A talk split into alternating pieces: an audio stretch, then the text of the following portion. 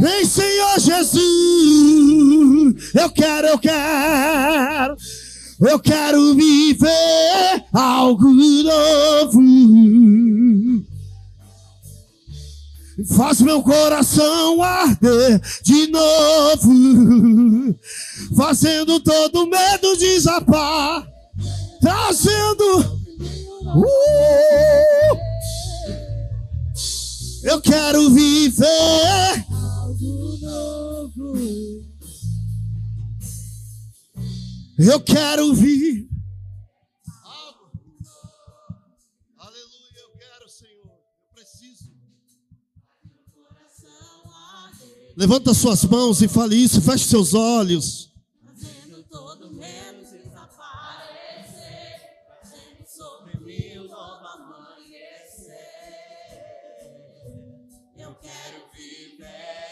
Algo novo.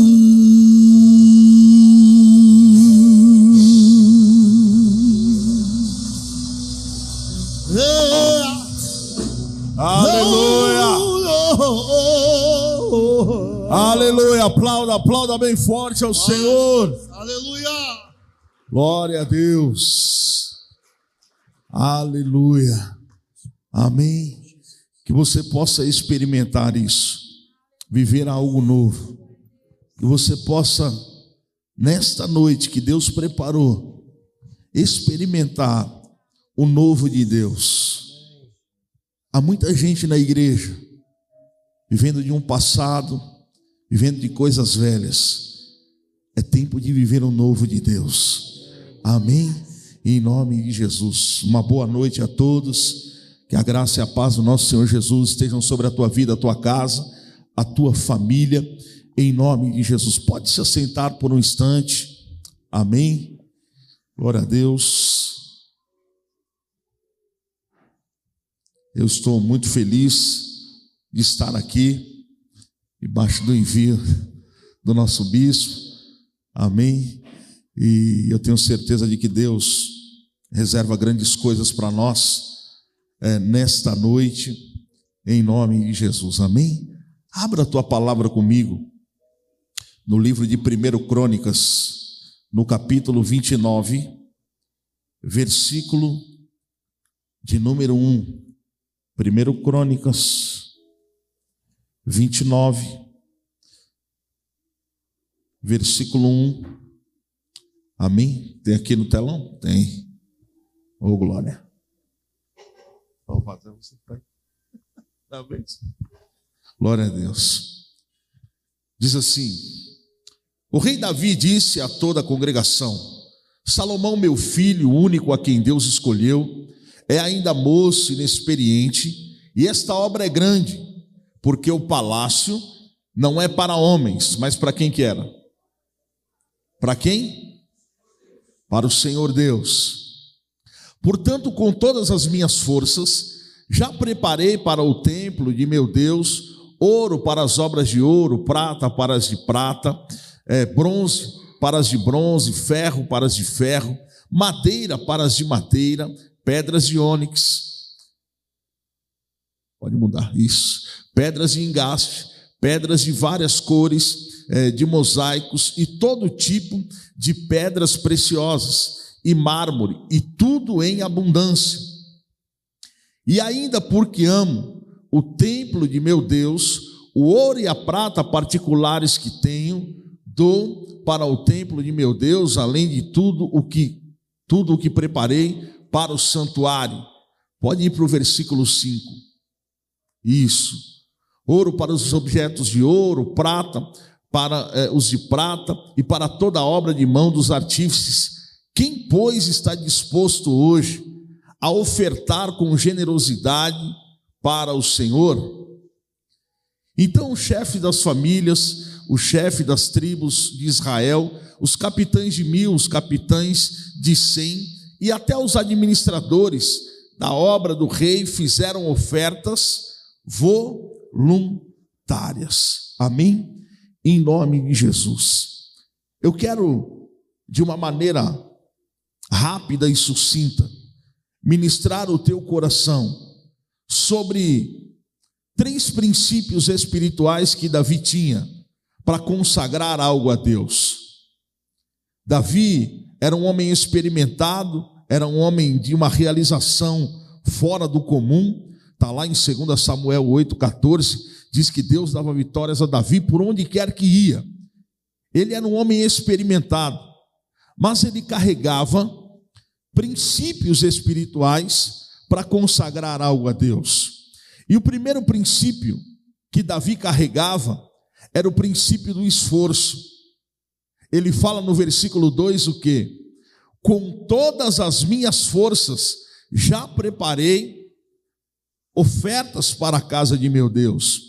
A oferta ela não pode ser fruto de algo que me sobra ou de algo que não me custe nada.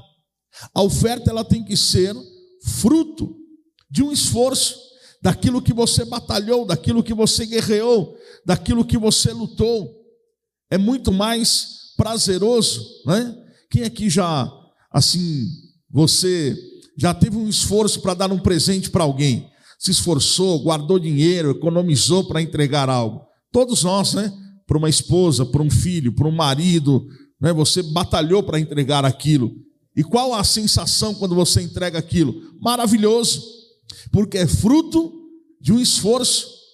Eu me lembro, a primeira vez que eu entreguei um bem na casa de Deus foi uma moto.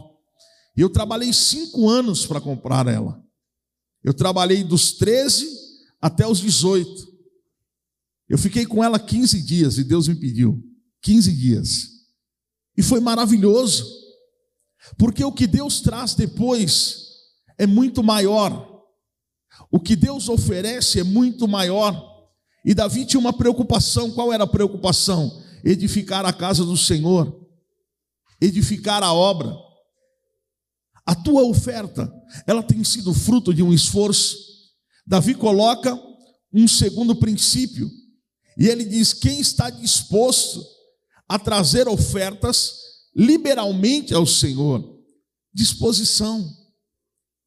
Muitas vezes nós temos disposição para economizar para uma viagem, economizar para isso e para aquilo. Mas qual a nossa disposição na hora de entregar algo? Na hora de consagrar uma oferta?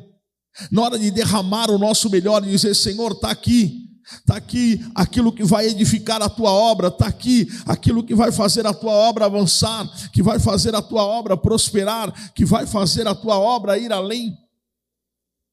A oferta ela é uma arma espiritual muito grande. Por isso, Davi era um homem de realizações, porque ele não se cansava de conquistar e trazer para a obra, de conquistar. Qual foi a primeira conquista de Davi? Você se lembra? Qual foi? Ao Seara, irmão. foi a espada de Golias. E o que, que ele fez com ela? Ficou, entregou para o sacerdote. Olha que loucura. Ele tinha um coração voltado a entregar e a consagrar e apresentar o melhor. Você nunca vai ficar sem, irmão. Aprende isso. Muitas vezes, na hora de entregarmos algo, o sentimento é: puxa, e agora? Será que não vai me fazer falta? Nunca vai fazer. Porque o terceiro princípio que Davi carregava era o do amor. Só pode ofertar quem ama. Só pode ofertar quem verdadeiramente deseja. Eu vou contar para você uma experiência que eu vivi no início do ano. Eu estava guardando um dinheiro porque a minha filha tinha me pedido um iPhone, a Sônia. E falei, bom, vou ir economizando. Quando chegar perto do aniversário dela, eu compro, né? E quando o apóstolo ministrou sobre a oferta de Abraão, que ele disse que Abraão entregou o dízimo espontaneamente. Naquela ceia eu falei, eu vou entregar o dinheiro. E eu peguei aquele dinheiro que eu estava guardando, né? A minha ideia era comprar um iPhone de uns 4, 5 mil no máximo. Não ia comprar o último modelo. Né? E eu peguei aquele dinheiro e entreguei na ceia. E fui para casa. No dia seguinte, no domingo, na mesa do café da manhã, a minha sogra estava em casa, meu sogro, e ela vira para Vanessa, mais nova, e fala: Vanessa, a avó vai comprar um iPhone para você. Vê se a sua irmã quer um, porque eu vou comprar um para ela também. Aí, eu estava guardando dinheiro para comprar um. E ia comprar o 11, o 10, né? não ia comprar o último modelo aí, né? Aí foi lá, falou com a Sônia, a Sônia né, deu a resposta dela, eu fui para a igreja, voltei. Quando eu cheguei à noite em casa, né, vem a minha sogra com o voucher lá do iPhone. Ela comprou um iPhone 13 para minha filha, de quase 8 mil reais, e deu para ela. A Vanessa vai ganhar o dela agora, né? No aniversário dela é sábado. Irmão, quando você entrega com esse sentimento, eu ia comprar um iPhone de uns 5 mil. As minhas filhas ganharam cada uma um iPhone que custa 7, 8 mil. Ou seja, 14 mil. Deus multiplicou aquela oferta muito além. Porque eu, né, né, então eu não tinha o dinheiro todo do iPhone quando eu entreguei. Eu tinha uma parte. Eu tinha uns dois mil e pouquinho. Não tinha nem três mil ainda. Isso se multiplicou. Por quê? É o princípio que Davi traz no versículo 3 aqui. Porque eu amo a casa do meu Deus. Eu não podia falar a ah, Deus, não, esse aqui é da minha filha. Porque é interessante. Quando o apóstolo falou assim, Davi, é, Abraão entregou espontaneamente. Falei, puxa, eu tenho dinheiro guardado. Não foi que Deus me pediu. Porque às vezes a gente fica nessa paranoia, né? Ah, Deus tem que me pedir. Não, querido. Você é filho, qual o filho que não deseja honrar o pai? Hã? Eu estou aqui, eu não tenho mais pai. Meu pai faleceu em 2013. Bispo Ítalo está aqui também, né? Bispo Gilmar nos deixou também. Mas, enquanto meu pai foi vivo, o meu maior prazer era honrá-lo. E Davi tinha esse sentimento. Por isso, Atos 13, 22 declara isso: que Davi era um homem segundo o coração de Deus. Ele tinha essa espontaneidade. E quando você lê o texto comigo aqui, que Davi fala é, ouro, prata, bronze, madeira, ferro, ele está classificando que todo mundo poderia entregar uma oferta. Fosse ouro, fosse prata, fosse bronze, fosse madeira, fosse ferro, fosse pedra, fosse o que for. Todo mundo que está aqui hoje pode entregar uma oferta. Amém? Deus colocou na tua mão para que você entregue, para que você consagre, para que Deus nunca vai te deixar sem. Eu falei para você que o primeiro bem que eu entreguei foi uma moto. E eu lutei cinco anos por ela. Quando eu comprei foi uma alegria. Era uma RDR 350. E eu entreguei. Sabe o que aconteceu? 15 dias depois, eu ganhei uma Suzuki GSX-F 1100. Eu ganhei. Eu trabalhei cinco anos para comprar uma moto que valia, no mínimo, sete vezes menos do que aquela que eu ganhei. E sabe por que eu ganhei? Porque eu entreguei. O meu chefe na época falou: cadê tua moto? Falei, eu dei na igreja. Ele falou: você tem problema? Falei, não. Ele falou: Deus não anda de moto. Falei: problema tem você. Achar que Deus anda de moto, né, querido? Eu entreguei para ajudar na obra. E ele falou: você é fanático. 15 dias depois, esse mesmo chefe me chamou na sala dele e falou: se você pode dar uma moto para Deus, eu posso te dar uma moto também. E ele me deu uma Suzuki 1100. Então, esse é o poder de uma oferta. Esse é o poder de uma entrega. E hoje, você vai entregar a tua oferta. Eu estou vendo um monte de gente aqui que eu conheço já há tantos anos. Gente que era do Iguaçu, está em Itapsirica hoje, né? Gente do Imbu, olha lá, irmã Domingas. Quanta gente. Você não está na igreja até hoje por acaso. Você tem uma história. Gente do Pirajussara, Ana Rose, Dona Creuza, a turma aí. Né? Pegue esse envelope e se põe de pé. Porque hoje você vai consagrar.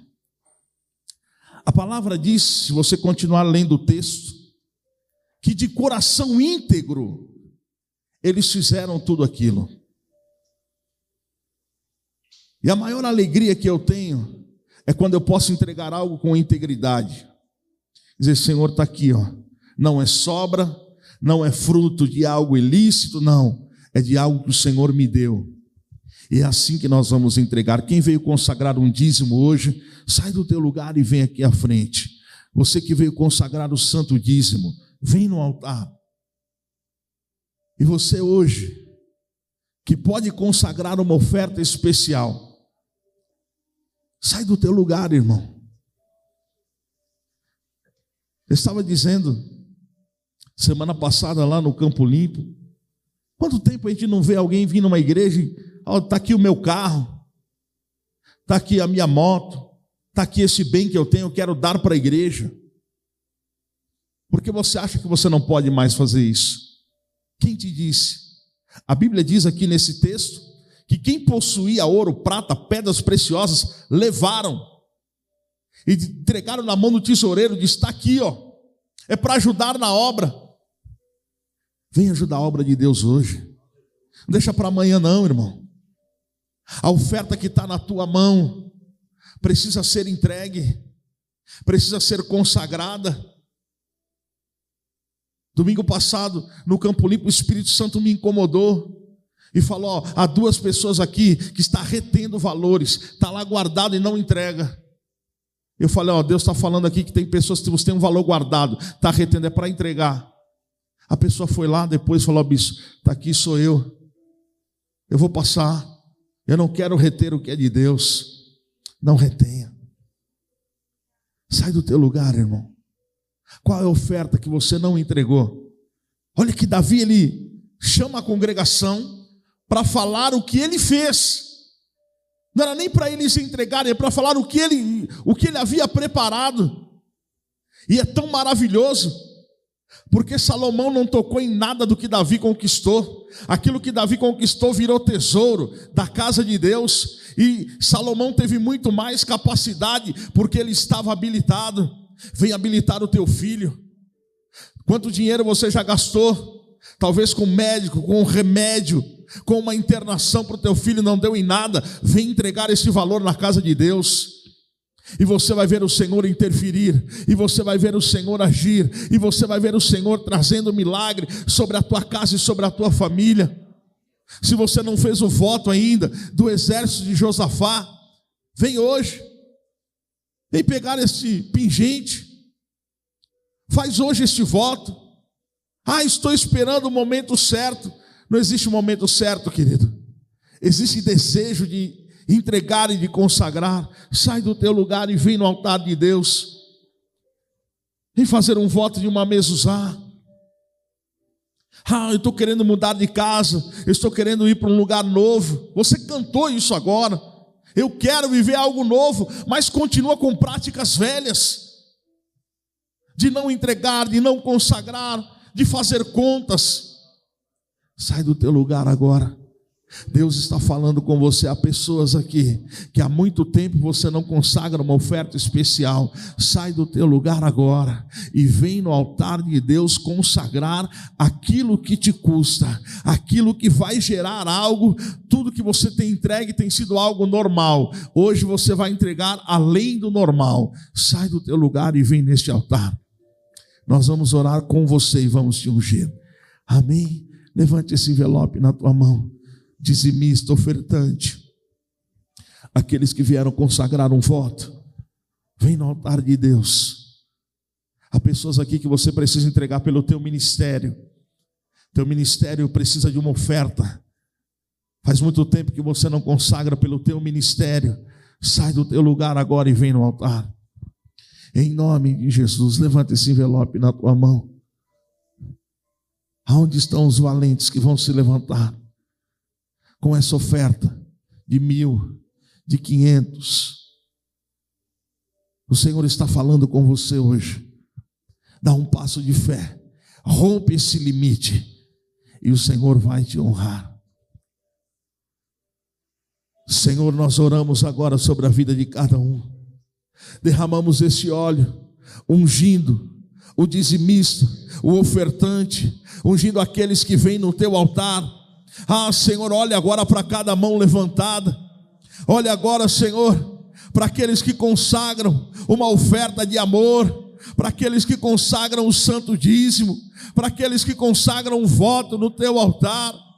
Espírito Santo de Deus, move a tua mão de poder agora e prospera, abre portas, vá à frente, Pai e amor, assim como o Senhor proveu tudo, todo o recurso que Davi precisava naquele dia, que nesta noite, meu Pai, oh, nós possamos encontrar em Ti esta provisão. Abençoa cada mão levantada, cobre com teu sangue, prospera, meu Pai, em nome de Jesus, que não falte nem coisa grande, nem pequena, mas que em todas as coisas os teus filhos sejam supridos, prósperos e abençoados. Levanta, meu Pai, uma igreja que vai além, uma igreja que rompe limites, uma igreja, Senhor, que prospera segundo a tua palavra, em nome de Jesus. Tu és um Deus de milagres, tu és o Deus do sobrenatural.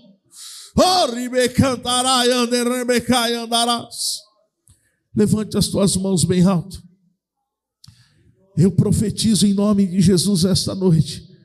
O Senhor está colocando nas tuas mãos Apocalipse 3:7, as chaves de Davi, que abrem as portas que ninguém pode fechar e que fecham as portas que ninguém pode abrir.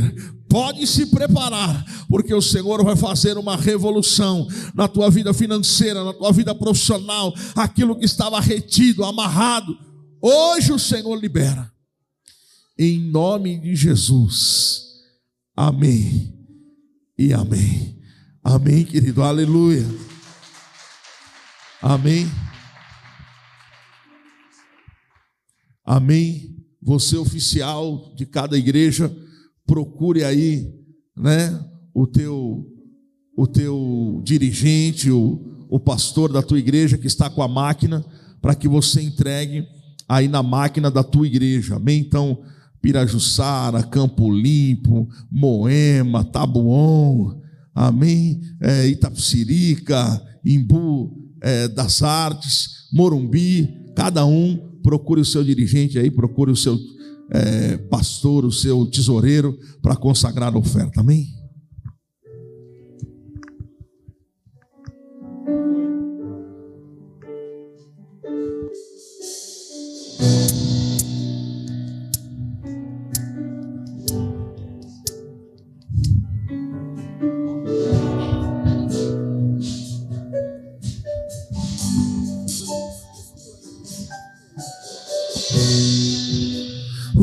Planos que foram embora, os sonhos que se perderam, o que era festa e agora é luto do que já morreu.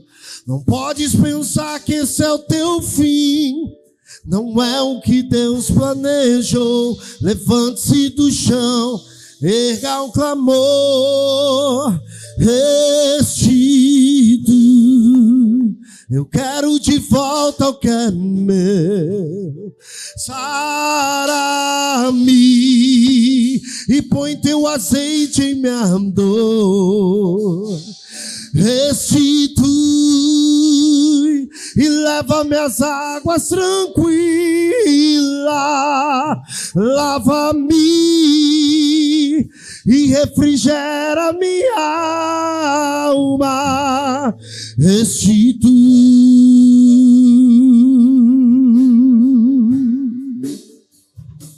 os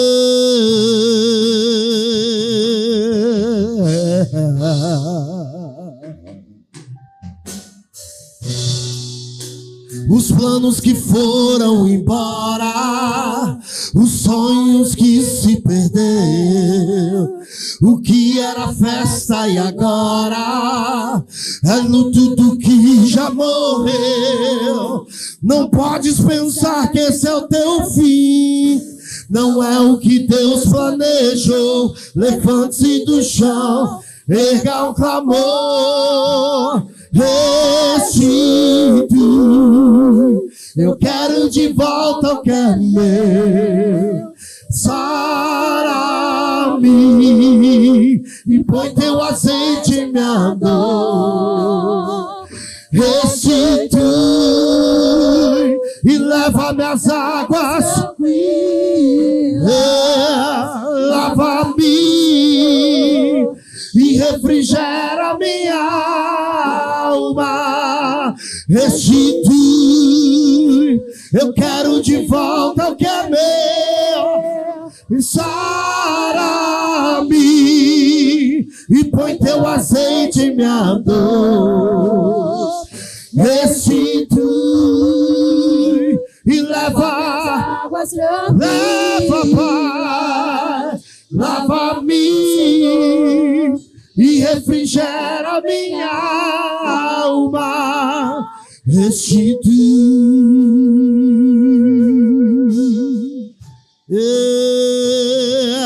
é, restitui, restitui.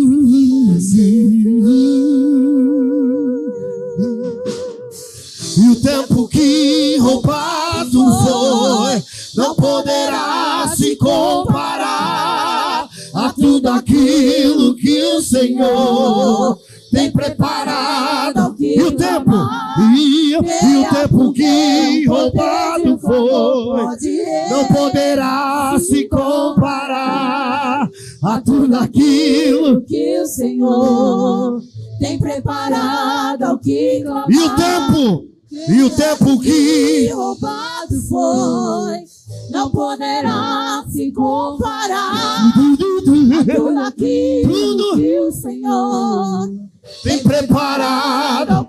E o tempo, a igreja, e o tempo que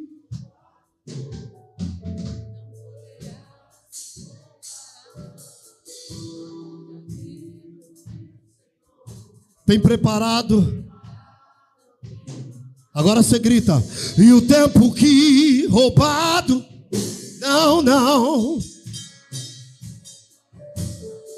A tudo aquilo que o Senhor, vamos, tem preparado ao que clamar. E creia, porque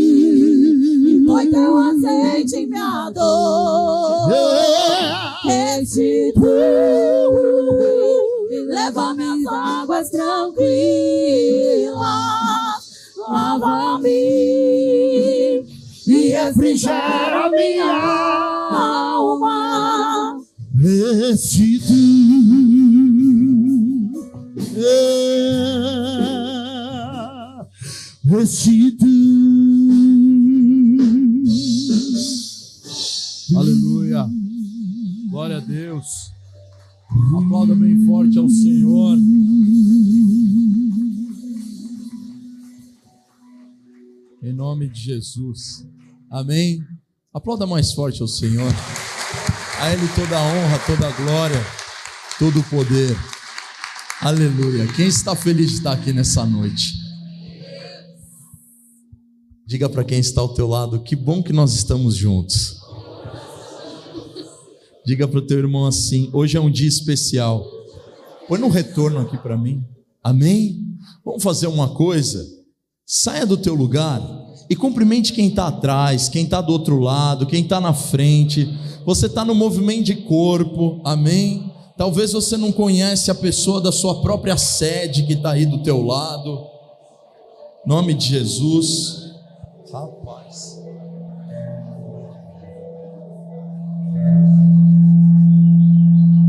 Glória a Deus. Amém? Já cumprimentou uns três aí, irmão? Aleluia. Amém? Levante bem alto a tua mão para o céu. O mais alto que você puder. Levanta bem alto. E diga assim: em nome de Jesus. Hoje eu vou sair daqui marcado pelo poder da cruz, da ressurreição, e Jesus me escolheu para que eu viva a graça com liberdade, e eu nasci para viver muito, muito, muito, muito além do que eu tenho vivido hoje. Deixa eu te fazer uma pergunta: quem crê que há muito de Deus, muito além para você viver do que você tem vivido? Quem reconhece que há muito mais que você precisa fazer, muito além do que você tem feito? Amém? E hoje será uma noite em que nós vamos sair daqui completamente tocados e marcados pelo Espírito Santo. Amém? Mais uma vez, boa noite especial a todos. Amém? Cadê a galera do Taboão? Amém, glória a Deus. É uma grande bênção nós estarmos aqui juntos, amém, nesse movimento de corpo, estarmos aqui no Taboão, nessa igreja lindíssima, amém. Estamos aqui também com Moema, com Embu, com Itapsirica, com Morumbi, com Pirajussara, amém. Esqueci de alguém, Campo Limpo, amém. Glória a Deus por cada um que está aqui nessa noite, amém. Abra tua Bíblia comigo em Lucas capítulo 23.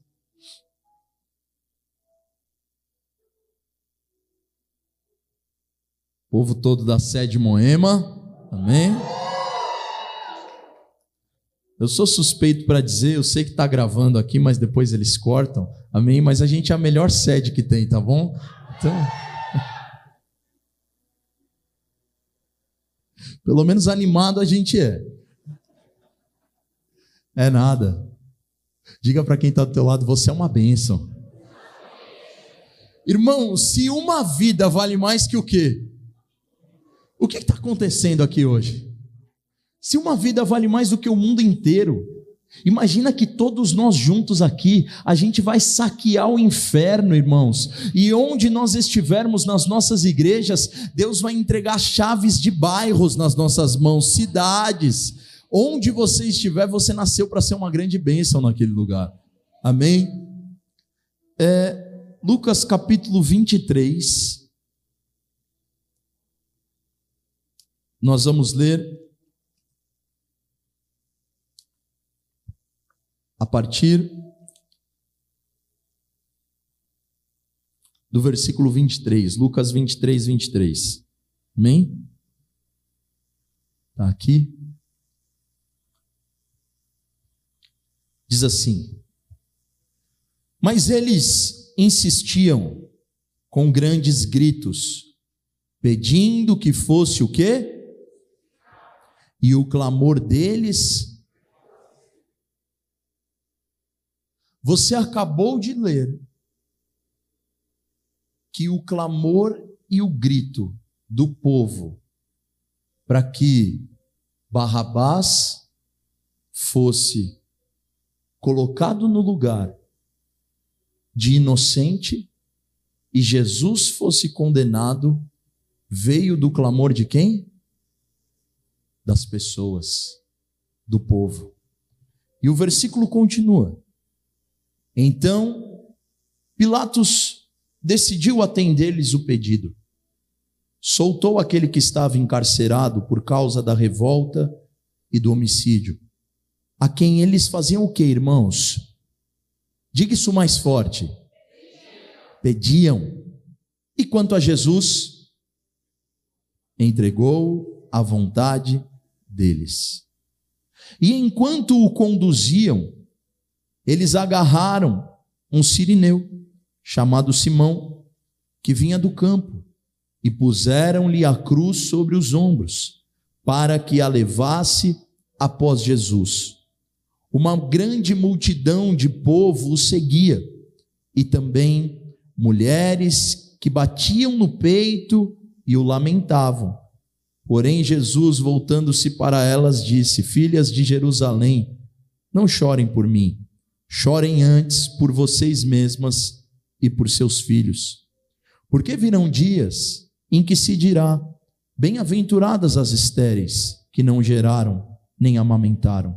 Nesses dias dirão aos montes: Caiam em cima de nós, e às colinas cubram-nos. Porque se isto é feito com a madeira verde, o que será da madeira seca? E também eram levados outros dois que eram malfeitores para serem executados com Jesus. Quando chegaram ao lugar chamado Calvário, ali o crucificaram, bem como os malfeitores, um à sua direita, outro à sua esquerda. Mas Jesus dizia: Pai, perdoa-lhes, porque não sabem o que fazem. Senhor, eu consagro esta palavra diante de ti.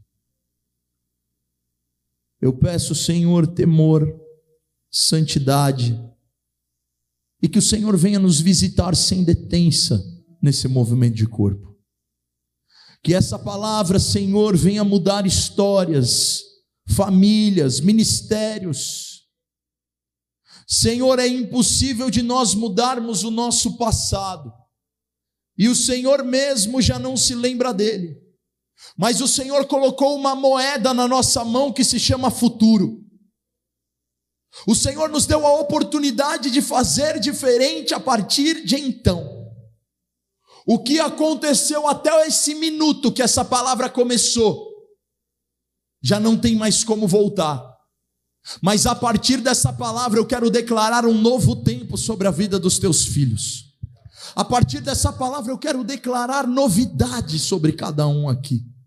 Cala minha carne e que o Senhor possa dos quatro cantos dessa terra liberar a tua unção sobre Taboão da Serra hoje, sobre esta sede, a vida de cada bispo, pastor, presbítero, diácono, aspirante, cada colaborador, cada jovem aqui. Se move no nosso meio, Deus, eu te peço. Toda honra e glória sejam tuas. Quem crê, diga amém. Pode se assentar, querido, glória a Deus. Antes, dê mais um abraço no teu irmão. Louvado seja o nome do Senhor. Amém? Quem está vivo aí na sede Moema? Glória a Deus.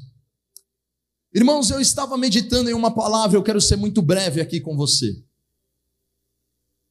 Jesus, ele foi colocado no lugar de Barrabás.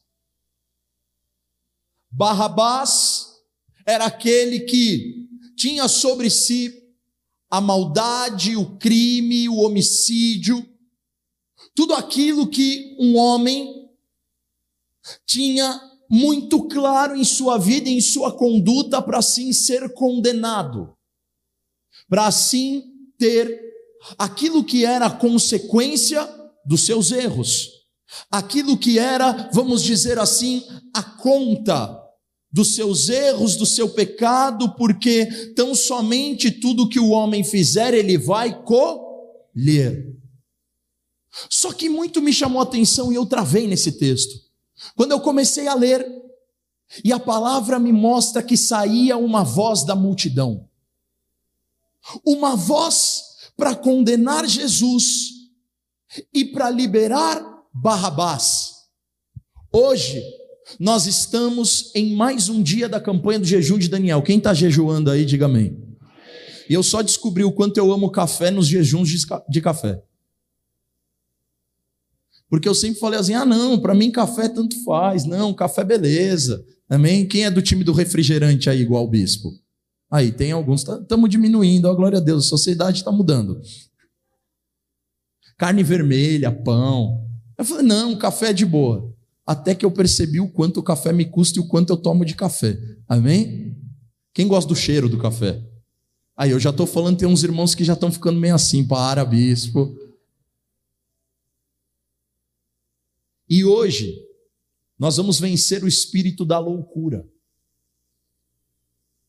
E é tão impressionante que aquela voz que emanava do povo era uma voz que não poderia ser normal. condenar Jesus, liberar Barrabás, o mesmo povo que seguia Jesus e, na verdade, queria milagre. Muitos deles, você sabe, Jesus curou dez leprosos, quantos voltaram para agradecer? Um. O povo que muitas vezes estava na multidão e queria viver um milagre, o milagre acontecia, ele colocava o milagre debaixo do seu braço e ia embora, porque na verdade a sua religião se chamava conveniência, como a religião de muitos. Quando ele sanar um problema seu, esqueça, porque eu resolvi a minha vida, era a cura que eu precisava, curado estou a Deus. Era um casamento que eu precisava, casei a Deus. Era uma casa, um campo, algo que eu queria conquistar, glória glória a Deus, depois disso eu sanei a minha necessidade. Isso se torna religião quando o homem está no centro da vontade, quando o seu próprio umbigo, a sua própria vontade, o seu querer é mais importante do que Jesus Cristo. Quem está entendendo, diga amém. Diga para o teu irmão, aperta o cinto, reclina as poltronas. Vamos fazer o quê? Vamos voar. De repente, nós estamos em uma sociedade onde a loucura está emanando da voz do povo. Quem está entendendo o que o bispo está dizendo? Quando o que é normal vira exceção, a regra é a loucura. A regra é destruir a família. A regra é a inversão de valores. A regra é condena Jesus, libera Barrabás. Quando eu digo Barrabás, eu estou me referindo àquilo que era o que o povo desejava. Quem está entendendo isso? E há, irmão, uma inversão de valores tão grande nos dias de hoje, onde muitas e muitas pessoas querem condenar aquilo que representa Jesus. Só que eu vim aqui te falar algo tão poderoso, porque na tua vida, na tua casa, no teu ministério, aonde você estiver, é Jesus que vai reinar acima de tudo. E é tão impressionante nessa palavra que um homem foi solto no lugar de Jesus. Eu não vou dizer que estava errado, porque no final das contas Jesus ele estava cumprindo um envio. Jesus ele ia para a cruz. Jesus ele passaria pela cruz, ele morreria na cruz e ao terceiro dia ele iria o quê? Ressuscitar. Só que algo que nós temos que entender é que Jesus disse: Pai, perdoa porque eles não sabem o que eles estão fazendo. Sabe por quê? Porque aquela conta quem deveria pagar, dá um cutucão no teu irmão e diga para ele: éramos nós. Diga para o teu irmão: a cruz, a condenação o pecado era para você levar, mas Jesus rasgou a dívida. E diga para ele, ele pagou em seu lugar essa dívida. Amém? E é tão impressionante nesse texto que nós temos que entender algo. Eu não posso invalidar o preço de Cristo. E eu não posso, com as minhas atitudes e com o meu comportamento, querer condenar e querer crucificar novamente Jesus. Afinal, ele já morreu e ressuscitou por mim e por você, e a graça não tem nada a ver com o que você faça. A graça é tudo aquilo que Jesus já fez pela tua vida. Não tem nada que você possa fazer por merecer. Não tem nada que você possa fazer para sair bonito na foto e falar: Olha, Jesus, eu estou realizando muito a obra, eu estou fazendo demais. Porque no final das contas, depois de tudo que nós fizermos, nós seremos servos o quê? Porque não adianta, não é nada por aquilo que você faça, é tudo aquilo que ele já fez. O que nós temos que validar é o preço da cruz de Cristo, o preço da ressurreição, e a gente tem que levar Jesus ressurreto para muitas e muitas casas ainda e para muitas vidas que escolheram Barrabás. Quem aqui um dia você fez escolhas ruins na tua história? Levante a tua mão. Baixa a mão aí. Estou falando coisa leve, não. Quem já escolheu coisa ruim? Levanta a mão. Quem fez a melhor escolha da tua vida é de colocar Jesus em primeiro lugar como Senhor e Salvador? Porque muitas vezes nós nos esquecemos. Diga para o teu irmão em primeiro lugar. Nós somos homens e mulheres. Diga para o teu irmão, nós oficiais somos gratos pela graça. E pela graça nós sabemos que tudo foi pago. Por isso, o teu papel é até Jesus voltar, ou até você ir para a glória, ou até o dia que ele te levar, levanta a mão na direção dele e diga assim: você vai mortificar a tua carne. Amém? Nós temos que mortificar a nossa carne e o grito que há dentro de nós. A palavra fala que do meio do povo saiu um grito, e eu te pergunto: por que que não se levantaram? Por que que não disseram condena aquele que está errado? Mas havia uma deturpação de valores. E Jesus, ele foi como ovelha muda ao matador, e é tão impressionante que ainda constrangeram um homem chamado Simão Sirineu, que ele foi lá e carregou a cruz com Cristo, sentiu aquele peso. Mas mesmo assim, quem foi para a cruz não foi Simão Sirineu, foi Jesus, porque a cruz não era para Simão, era para Jesus cumprir o papel que ele deveria cumprir. E eu vim aqui te falar uma coisa, querido: mortificar a carne é a gente arrancar de nós os gritos que estão escolhendo Barrabás e declarar: Eu escolho Jesus Cristo, pegar a nossa própria cruz, que não é pesada como a que ele levou, porque ministério não é pesado, família não é pesado, sonho não é pesado trabalho não é pesado, ele já pagou essa conta por você, para que você mortifique a tua carne e vive na paz que vem dele para a tua vida. E sabe, querido, glória a Deus. Mateus capítulo 16, verso 24. Mateus 16, 24. Coloca aqui para nós. Quem está entendendo a palavra, diga aleluia. Glória a Deus. Então disse Jesus aos seus discípulos: se alguém puder abrir aqui para mim, me ajuda aqui. O que, que Jesus disse?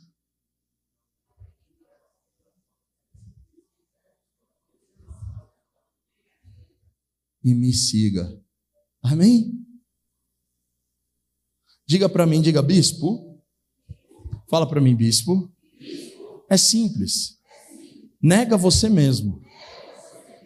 Toma a sua cruz e segue Jesus porque ele não coloca nada que a gente não possa suportar. Porque ele ensinou um caminho. Vai fazer a tua vontade e ter um encontro com a tua carne para você ver onde vai dar. Vai simplesmente, irmãos, com muita liberdade, eu estou ministrando essa sede aqui hoje para a gente entender uma coisa que o apóstolo tem nos ministrado muito. Eu não estou aqui para falar de igrejas, eu não estou aqui para falar de religião. Eu não estou aqui para falar de ninguém. Eu estou aqui para falar com o nosso povo que é renascer em Cristo. Cuidado. Há uma graça sendo pregada que muda isso aqui. Que é o seguinte: se alguém quer vir após mim, não se nega, se aceita. Não se nega, faz a tua vontade. É simples. No final, Ele te ama.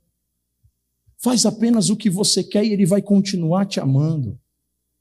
Mas é tão impressionante, querido, que muitas vezes nós nos esquecemos que o caminho do esforço é o caminho que me leva a acessar o reino do céu. E sabe, quando eu digo esforço, eu não estou falando do preço que você paga pelo teu ministério. Isso faz parte eu não estou falando do preço que você paga lá na tua igreja para ajudar teu pastor, o teu bispo a pagar um aluguel. Isso faz parte. Quando eu falo de esforço, eu estou falando quando você aprende a negar a sua própria vontade, o seu próprio eu, e que isso ninguém vai fazer por você. Bispo não vai, apóstolo não vai, pastor não vai, esposa não vai, amigo não vai, porque a salvação ela vai ser para sempre individual.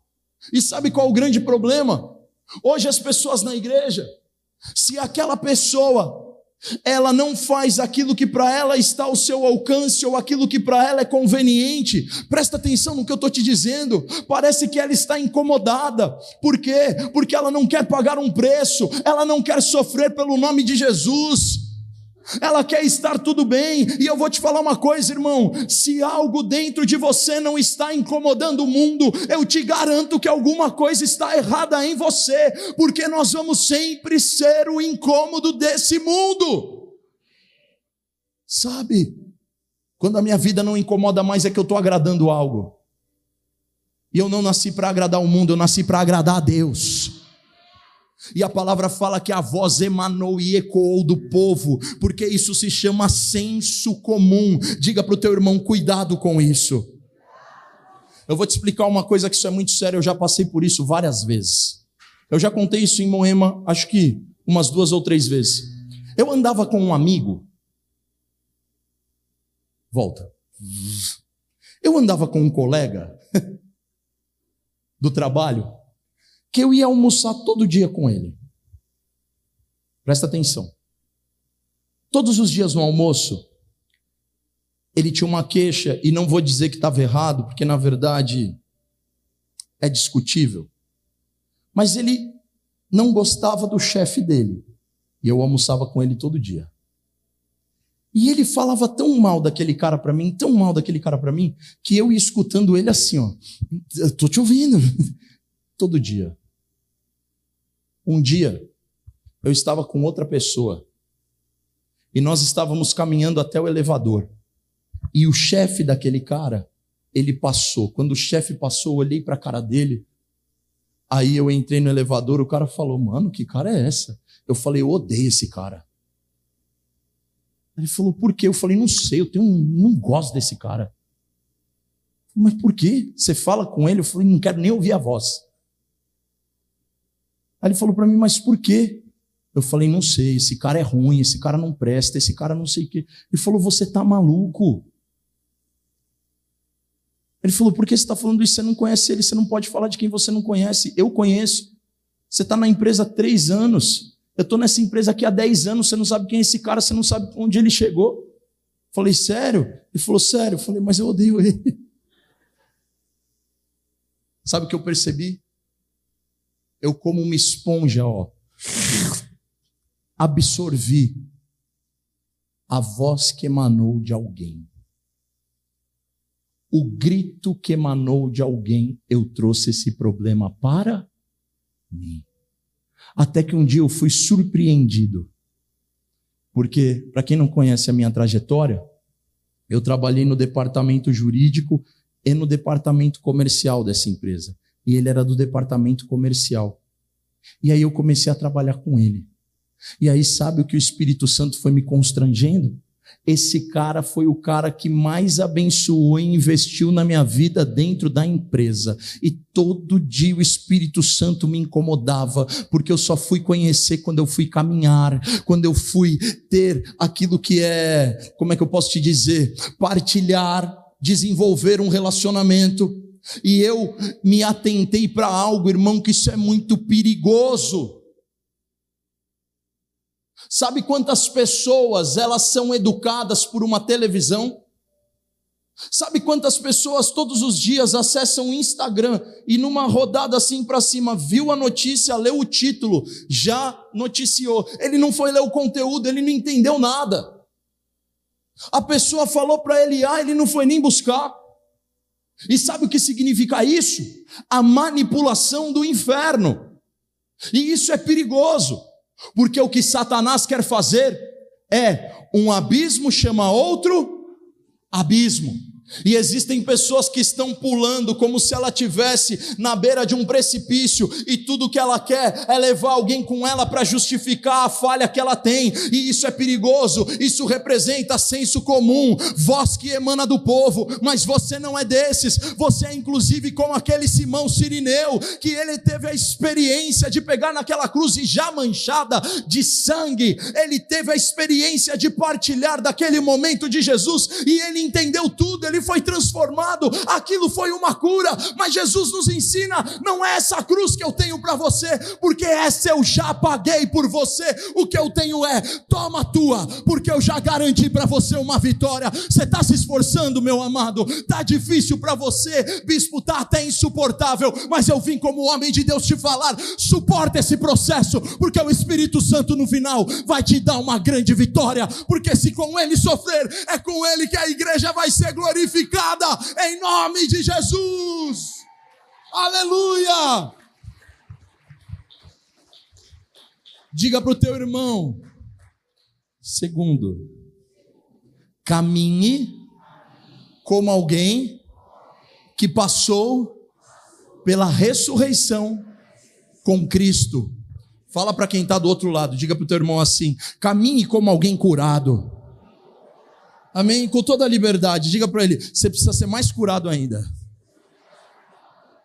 Levante a tua mão direita para o céu e diga assim: quem está sujo, suje-se.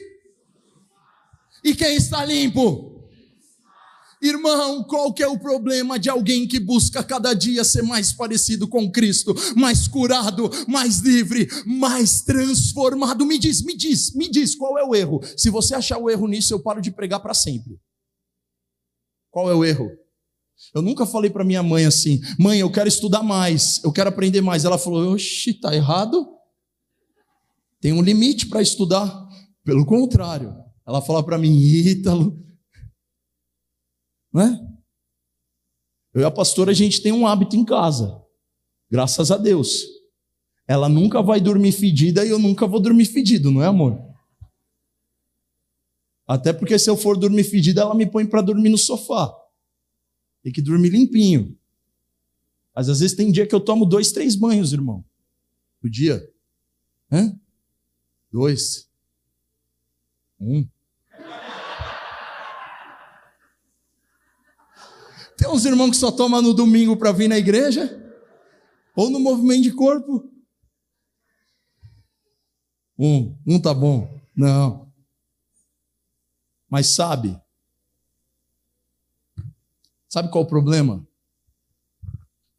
Eu vou te explicar uma coisa muito séria que está em Isaías 53. Abre aí rapidinho, por favor. Meu Deus, a hora em Taboão passar mais rápido? Sei o que acontece aqui. Deve ser. Isaías 53. Achou?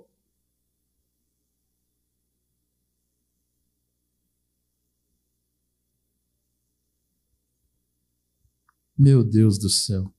Leia a partir do versículo 1. O que está escrito aqui, por favor?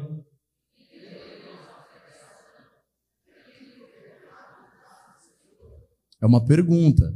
Quem creu na nossa pregação e a quem foi revelado o braço do Senhor? Leia agora, pode continuar, avança. Porque foi e como raiz não tinha o que? Olhamos para ele. Calma. Jesus na cruz mudou o conceito do que era herói. Se eu te perguntar, na visão de uma criança, como que é um herói?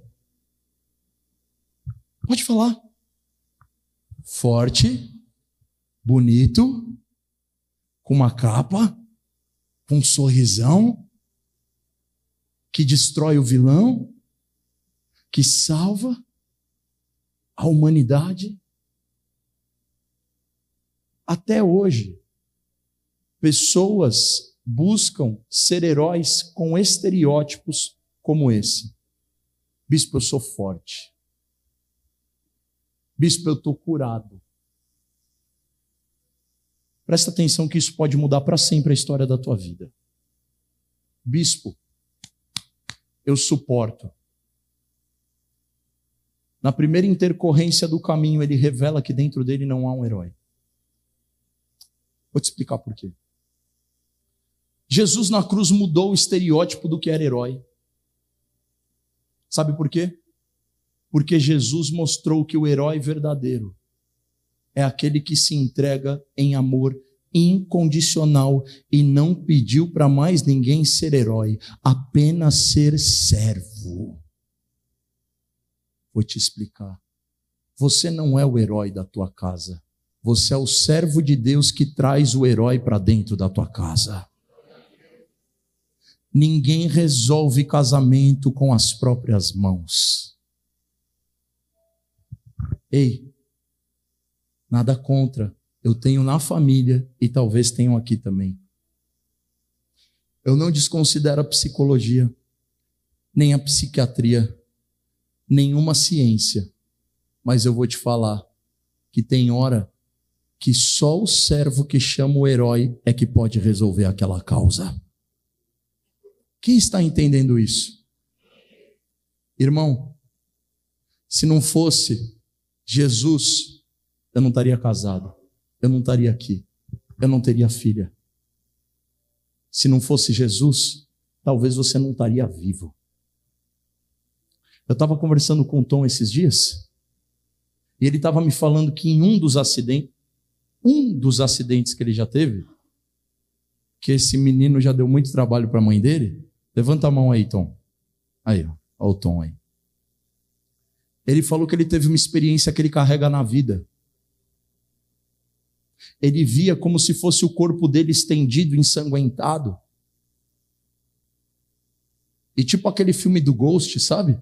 Já viu? Que o espírito fez assim, ó, saiu. Ele olhou. E sabe o que Deus falou para ele? A sua hora não é agora, volta. E ele está aqui, ó, transformado, cheio do Espírito Santo. Voltou numa versão assim, meio mais bagunçadinho, mas Deus é misericordioso. Voltou. O que importa é que voltou, né, irmão? O resto a gente vai arrumando a lataria, vai. O importante é o carro chegar no destino. Casou, casou, irmão. O Tom casou, gente. Quem não é casado? Tenha fé. Você vai casar. Mas sabe, para, cara. Você já depositou muito tempo a confiança no homem.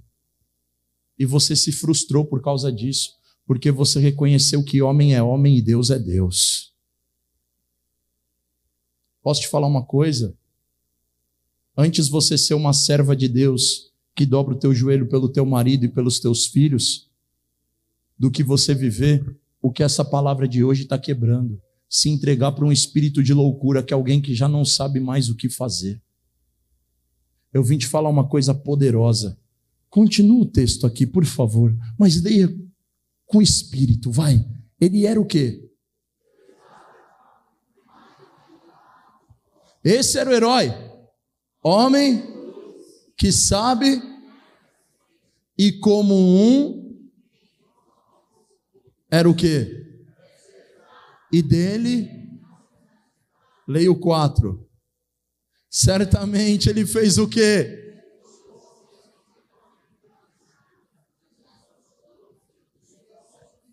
E nós o considerávamos como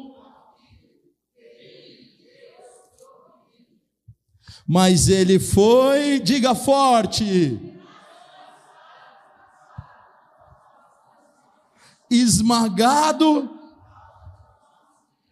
o castigo que nos traz a paz as suas próprias feridas fizeram o que? Nos curaram, nos sararam. Todos nós andávamos desgarrados como ovelhas, cada um se desviava pelo seu próprio caminho, pela sua própria vida, mas o Senhor fez cair sobre ele a iniquidade de todos nós. Ele foi oprimido e humilhado, mas não abriu a boca. Como cordeiro foi levado ao matadouro, como ovelha muda diante do seu seus tosquiadores. Ele não abriu a boca, por muito menos você abre, pela opressão e pelo juízo. Ele foi levado e de sua linhagem, quem se preocupou com ela, porque ele foi cortado da terra dos viventes, foi ferido por causa da transgressão do meu povo. Designaram-lhe a sepultura com os ímpios, mas com o rico esteve na sua morte, embora não tivesse feito injustiça e nenhum engano fosse encontrado na sua boca. Todavia, ao Senhor agradou esmagá-lo, fazendo sofrer, quando ele dera a sua alma como oferta pelo pecado pecado, verá a sua posteridade e prolongará os seus dias, e a vontade do Senhor prosperará nas suas mãos. Ele verá o fruto do trabalho da sua alma e ficará o quê? O meu? O? Com o quê?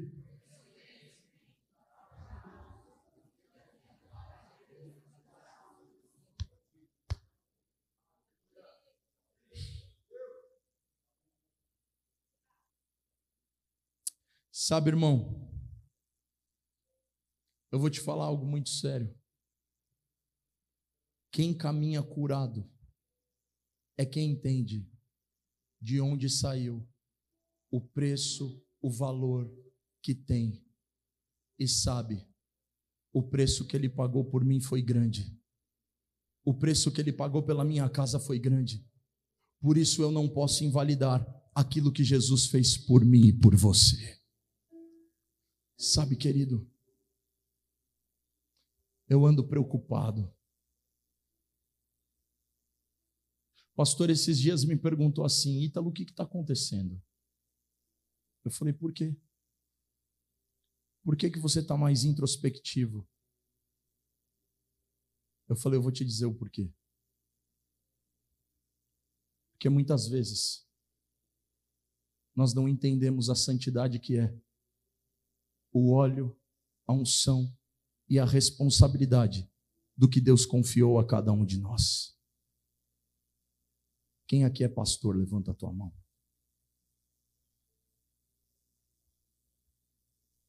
Quem aqui é presbítero? Diácono? Aspirante? Quem aqui é filho de Deus?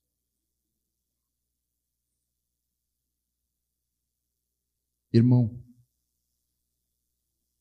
qualquer coisa que você fizer na tua vida, você está fazendo para Deus. Qualquer coisa que você colocar as tuas mãos, você está realizando para Deus. Qualquer coisa que você se propuser a fazer, se você vai tocar esse teclado, se você vai tocar essa bateria, se você vai carregar uma salva de oferta, se você vai colocar a tua mão na cabeça de alguém,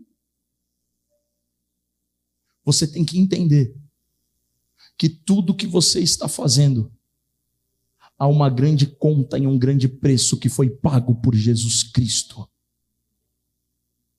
Sabe, querido, eu vou falar de louvor porque é um pouco mais a minha praia.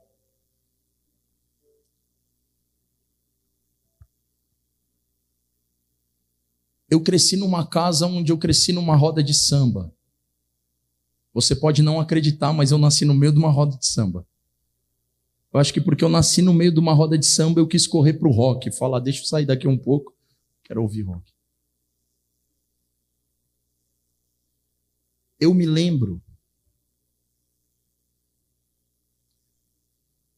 que na casa do meu tio tinha ensaio da banda do meu pai e eu queria ir lá assistir quando eu era pequeno. Sabe o que eles faziam? Era terça, era quarta. Eles ensaiavam a madrugada inteira e iam trabalhar direto no dia seguinte. Hoje a gente sobe no altar e nem o louvor que vai entregar para Deus escolheu, escolhe na hora.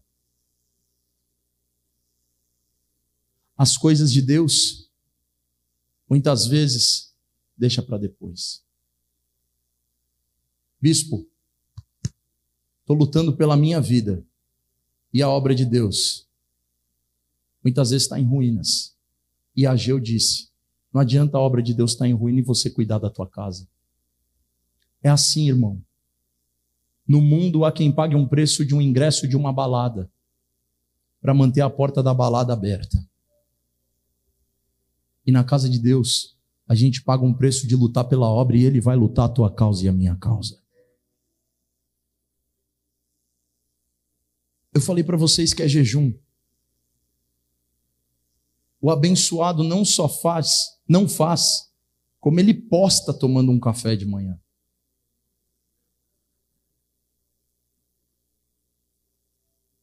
Não estou julgando, irmãos. Problema de cada um.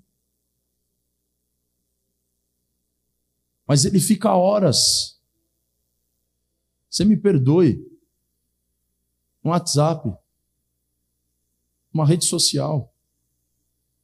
E ele não consegue gastar horas numa vida com Deus. Esses dias, uma pessoa da igreja me perguntou assim: Ô bispo, o senhor pouco aparece no WhatsApp, hein? Por quê? Sinto falta. Eu falei, minha filha, porque eu tenho muito mais o que fazer do que viver nesse mundico de WhatsApp. Ah, bispo, é porque eu preciso da sua oração. Eu falei, sabe por que você precisa da minha? Porque você está orando pouco a sua.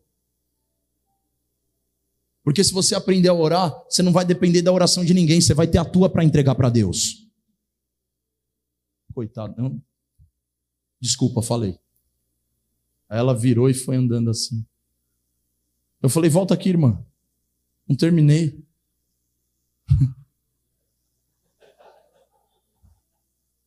Mas eu vou te falar em amor.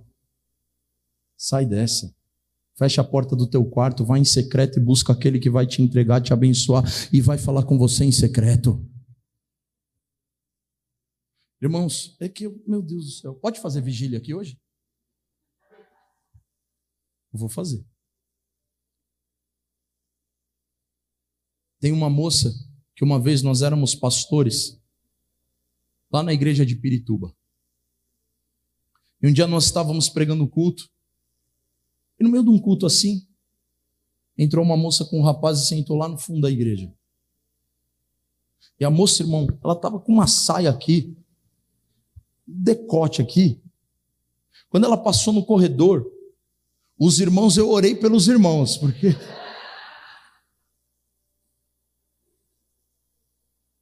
A mulher veio nos procurar pedindo ajuda. Ela falou assim: Eu sou uma atriz de filmes adultos e eu tô desgraçada. Ela falou: Meu vídeo, minha imagem, meu rosto foi parar nos quatro cantos da terra, eu não tenho mais como apagar isso da internet. Minha vida está acabada. Eu fui para droga, eu fui para prostituição e eu não sei mais o que fazer da minha vida. O único caminho que eu tenho é me matar. Mas antes de me matar, a minha mãe falou para eu vir aqui nessa igreja.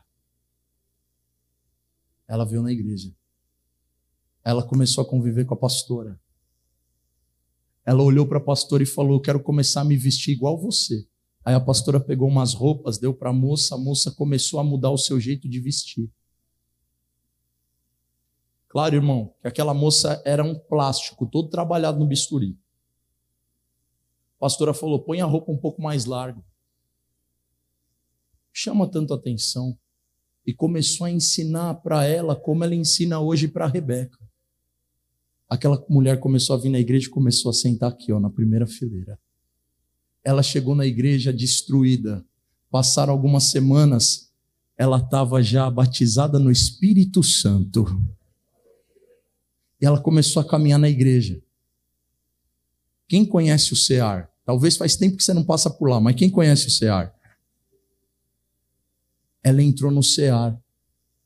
Foi fazer um curso de cura ela foi curada no curso de cura do CEAR ela começou a frequentar a igreja, começou a trabalhar na obra de Deus, começou, começou, começou a desenvolver, começou, foi ungida, a vida dela foi transformando. Daqui a pouco ela estava com uma pessoa que se casou, a vida dela foi mudada completamente. Deus deu um trabalho de honra para ela. Irmão, o que eu estou te falando é que quando você olha a mulher nessa extremidade, daqui a pouco ela estava outra pessoa e sabe o que ela falou? Falou: Eu já não reconheço mais quem eu era. E eu olhei para aquela vida, e toda vez que eu me lembro, Eu penso o quanto Deus, ele é misericordioso e ele nos transforma curados, sabe para quê? Porque quem é limpo, quem é curado, ele vai mudando o seu comportamento. E sabe, olha aqui nos meus olhos, eu estou falando para você, eu não sou teu pai na fé, eu sou teu bispo estadual, eu sou teu tio na fé, tá bom assim? Então beleza. Como teu tio na fé. Olha aqui um instante. Que raio de servo de Deus que é cheio do Espírito Santo, mas para sair um boa noite ali, ó, no irmão que fica ali na porta da igreja é difícil. O cara chega na igreja, o oficial faz assim. Vira para o outro lado. Está sempre ranzinza, está sempre cansado, está sempre reclamando, está sempre não sei o quê. Essa cruz está muito insuportável de carregar. Sabe o que você precisa? Receber cura para se parecer mais como Jesus. Ele foi como ovelha muda, ele passou por tudo isso aqui como um herói para te dizer: você não precisa passar por isso. O que eu tenho para você é uma vida abundante. Amém. Coloque-se de pé no teu lugar.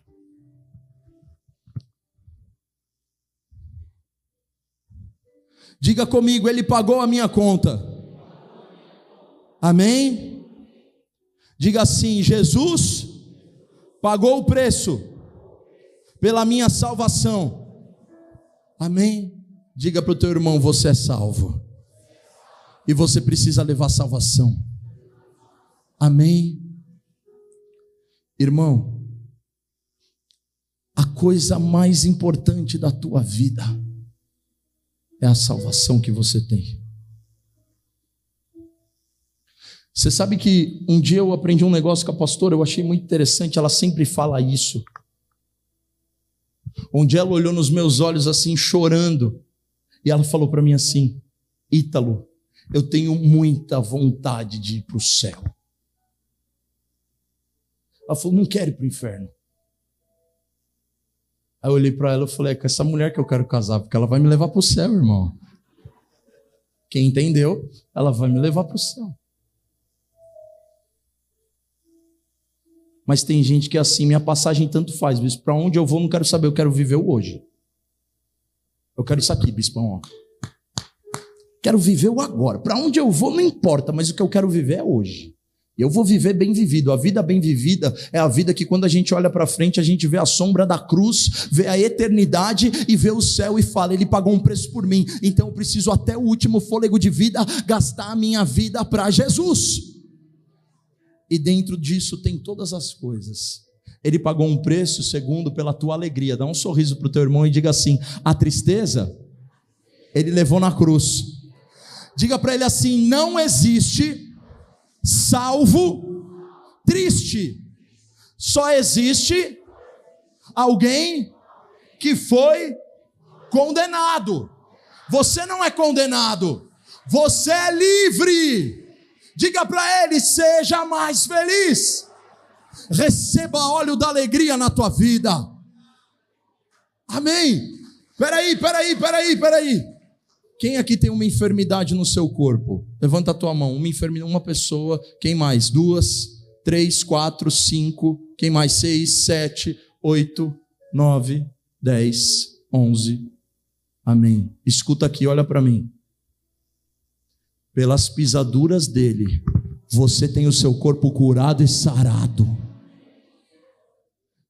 Qualquer enfermidade que esteja no teu corpo, Jesus já levou sobre ele. Receba a cura. Você não viveu para cultuar uma enfermidade. Ai, bispo, eu tenho essa dor. Levanta e tem essa dor. Não sei que tem essa dor. Irmão, quando eu cheguei na igreja de Moema, a pastora Lia, ela tinha um problema nos pés que ela tinha um desgaste muito grande. E a Lia, ela fazia a obra arrastada. Eu já vi aquela mulher puxando fileira de cadeira, fazendo isso, fazendo aquilo e arrastando o pé. Um dia eu cheguei para ela assim, eu falei, Lia! Ela falou, oi, bispo. Falei, em nome de Jesus. Ela levantou a mão e falou: Eu recebo. Nunca vou esquecer desse dia. Eu falei: Pode acontecer o que for. Mas escuta o que eu estou te dizendo. Desse pé aí, ó, você não sofre mais, você não vai sentir mais dor, não vai sentir mais nada, porque você está realizando a obra de Deus arrastando esse pé. Eu profetizo que Deus vai mudar isso na tua vida em nome de Jesus. Irmão, Deus está fazendo a obra que o que estava de desgaste, ela foi no médico recentemente e começou a voltar. É tipo um líquido que tem aqui, um negócio que desgastou e não tinha mais, e o médico falou: está voltando, e o movimento dos pés dela já está voltando milagrosamente. Irmão, pode acontecer o que for, mas ela não morre daquele pé, ela não vai sofrer daquele pé, porque ela estava realizando a obra para Jesus, ela estava fazendo para o Senhor, e eu já fui curado realizando a obra de Deus de diversas maneiras, porque o nosso Deus levou sobre si.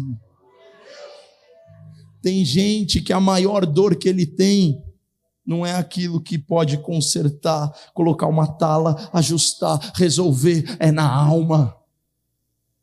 É uma dor que sangra e eu te pergunto, faz o que quando dói lá dentro? Sabe o que precisa? Há remédio em Gileade a bálsamo, a cura. Sabe o que o Espírito Santo me disse? Que hoje ele veio colocar governo de paz nos ombros de muitas pessoas aqui. E eu quero te dizer a quinta coisa para encerrar. Olha aqui um instante. Vem aqui. Havia uma condenação na época de Barrabás, que aquele que era homicida, como Barrabás ele era, ele era condenado, sabe como? Com aquilo que se chama hoje o corpo do pecado, junto com quem ele matou. Você vai apodrecer na prisão junto com o corpo da vítima. E então, aquele prisioneiro, ele ia ter o corpo da vítima apodrecendo no corpo dele. Ou seja, o corpo dele ia apodrecer também. Outras condenações eram mais cruéis, já lança logo no mar amarrado no corpo.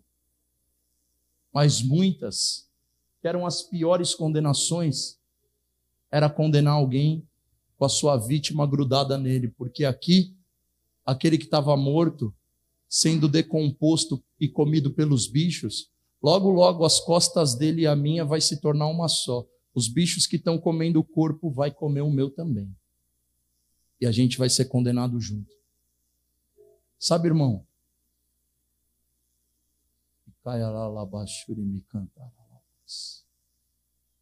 Tem gente que está assim, oficiando na igreja, com o corpo do pecado grudado nele. Fazendo a obra e tomando uma cruz que é insuportável de carregar. Você acha que eu ia chamar o bispo Rubinho, o bispo J.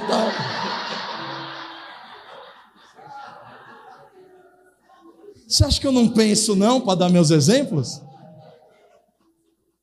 Vem, Rubinho. Só que você me carrega. É pesado também, viu? E tem gente que está assim. Bispo, está tudo bem. Por isso cansa mais, estressa mais, tensiona mais, sofre mais, dói mais. Mais remorso e não perdão. Mais passado e não futuro.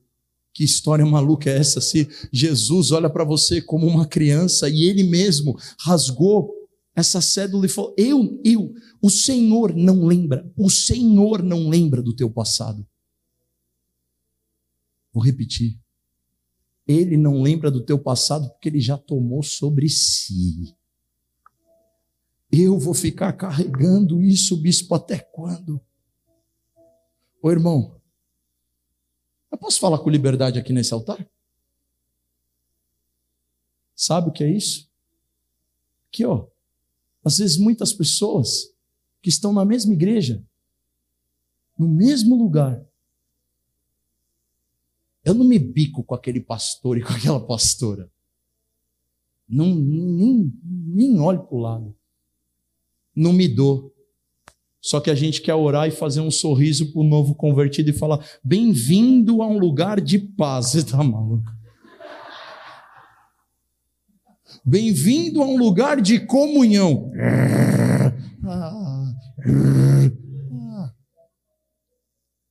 Isso é carregar o que não tem que carregar.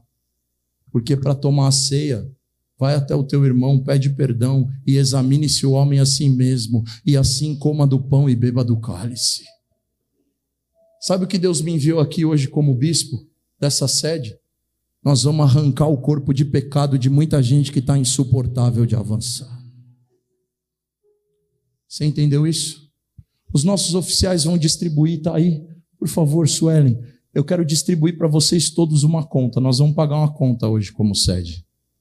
Pode entregar essa conta na mão de cada um. Me ajuda, rápido. O louvor pode subir aqui no altar. Não abre ainda, tá? Já teve gente curiosa. Ai, deixa eu ver o que é isso aqui. Deve ser a conta da cantina que eu não paguei, já tem uns meses. O bispo mandou no meio do culto. Não abre.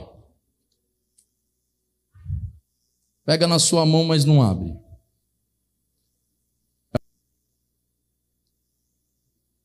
Tem para todo mundo?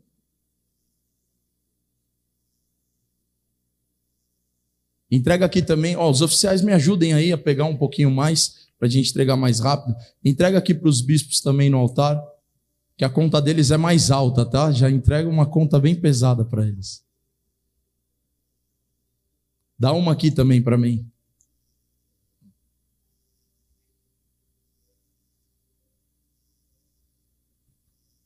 Obrigado, Selma. Não, eu quero a vermelha. Não, brincadeira, pode ser a branca. Tô só brincando. Não, tô brincando. Essa aqui. Não abre ainda não. Dá para apagar essas luzes aqui? Tá bom. Obrigado. Quem está sem conta é Moema, né? Aí fugiram da conta. Entrega a conta para Moema também. Eles vão pagar a conta.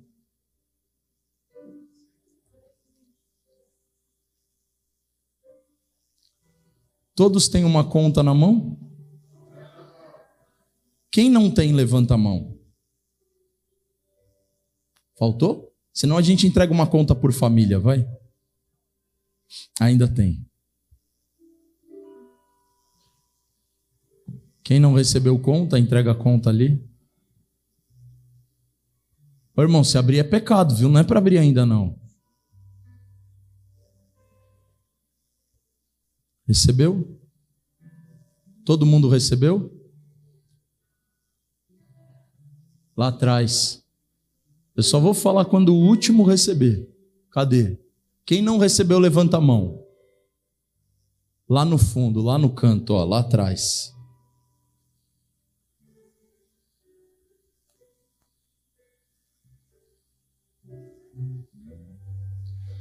Um sacrifício vivo.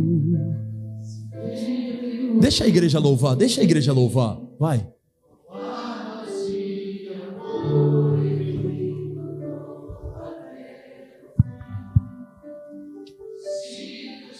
Fica com essa conta na sua mão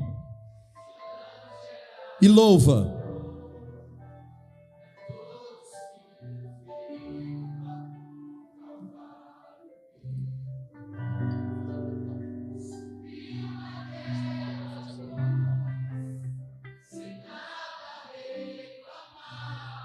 Dá para ser melhor. Feche os olhos e diga isso bem forte. E a minha foi o quê?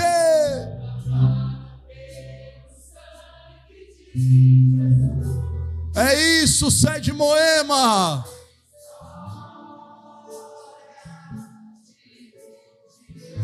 Um antes e um depois.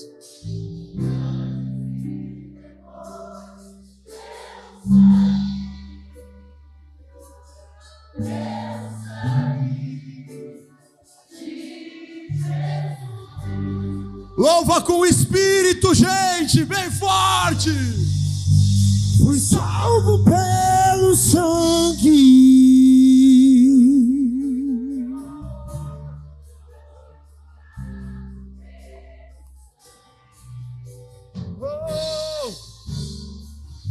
Eu fui pelo sangue.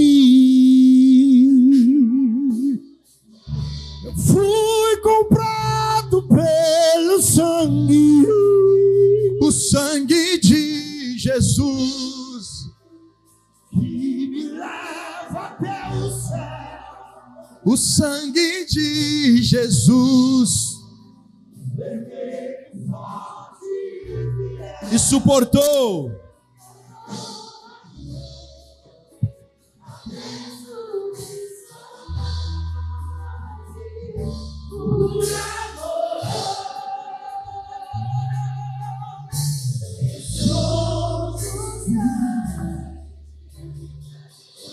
Diga comigo, salvação.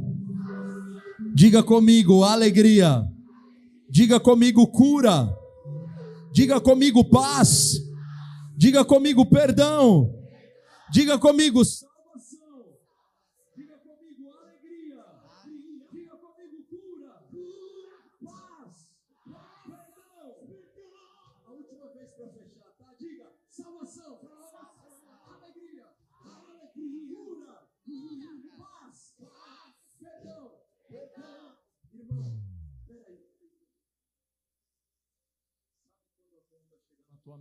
Você pagar?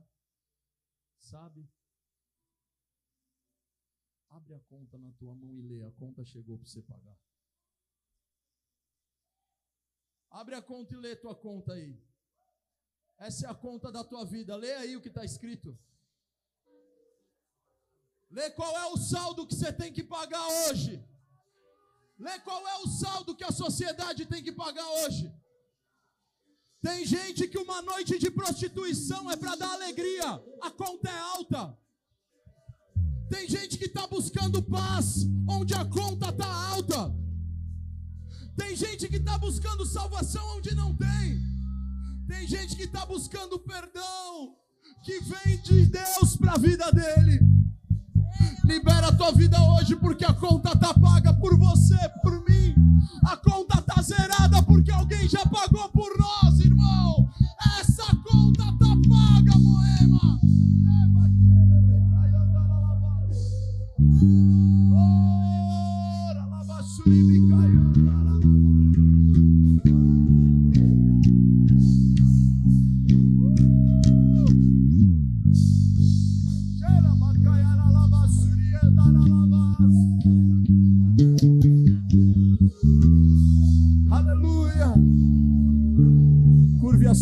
Cabeça por um instante. Curve a sua cabeça por um instante feche os teus olhos.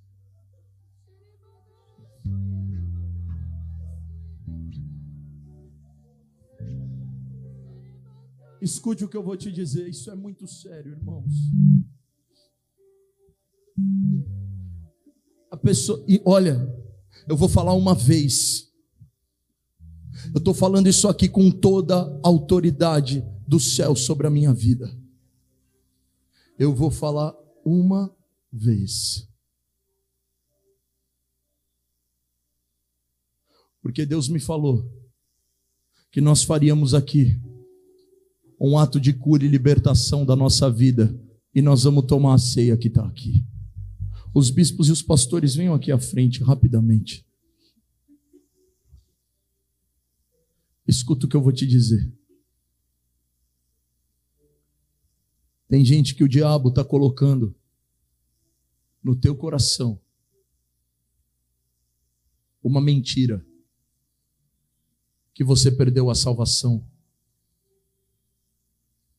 Há pessoas que entraram aqui e que, sinceramente, você diz, bispo, está faltando óleo da alegria sobre a minha cabeça.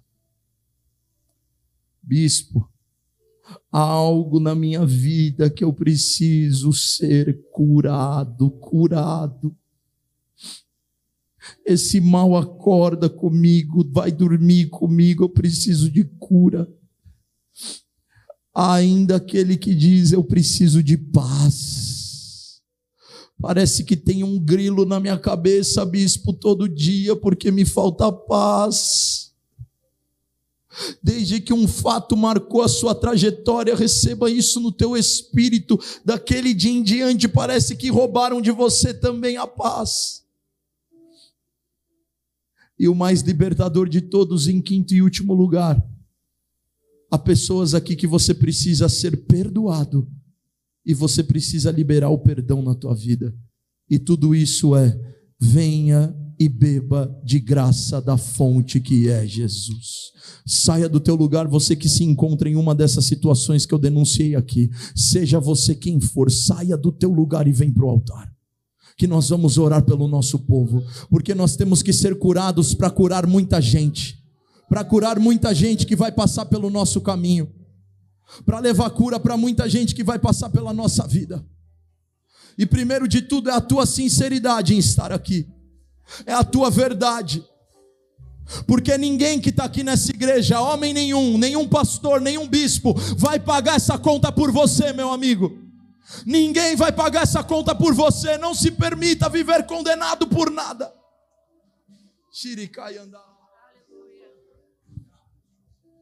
Aleluia, querido, você que está aqui no altar. É o momento de você se derramar na presença de Deus. O sangue de Jesus ele foi derramado na cruz para limpar os teus pecados. E você vai fazer valer agora o poder do perdão de Cristo sobre a tua vida. Não há nada que você possa fazer para você ser perdoado, ele já fez tudo. Então você vai agora abrir o teu coração nesse altar e vai falar: Senhor, me limpa. Há pessoas que estão aqui no altar que precisam perdoar outras pessoas. Você vai agora abrir o teu coração para receber um perdão que vem do céu, não é de homens. Mas Deus vai te ensinar agora nessa oração a você liberar perdão na vida de alguém que te feriu. Entenda isso, querido, não é coisas humanas. É Deus que vai fazer essa obra no teu coração. Amém? Feche os teus olhos agora. Coloque a mão no teu coração, você que ficou no teu lugar, estenda as tuas mãos aqui para o altar. Está acontecendo agora um mover sobrenatural do Espírito Santo nesse lugar.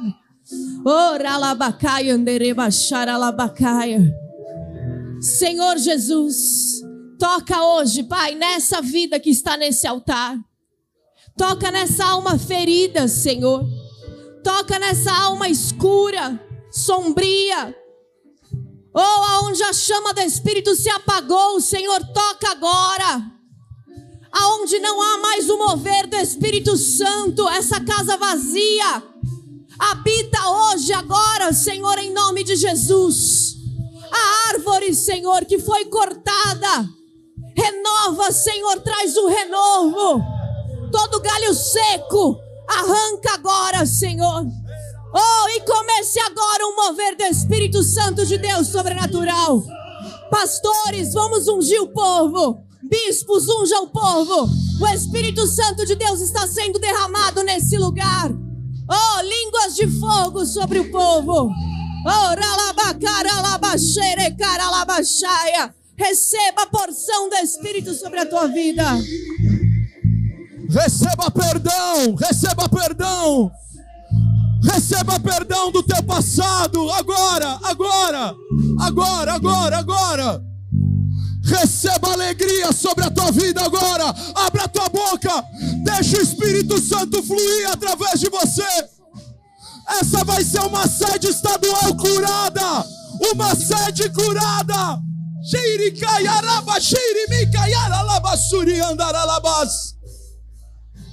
Esse passado vai ser calado hoje. Vai para a cruz, vai para a cruz. Esse pecado está sendo denunciado hoje.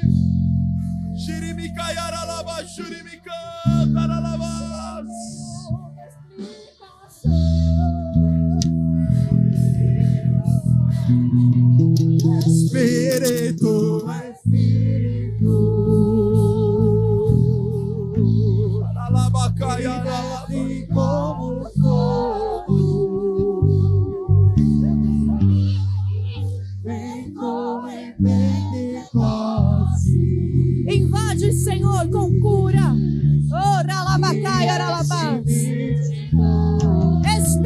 de Deus, Espírito.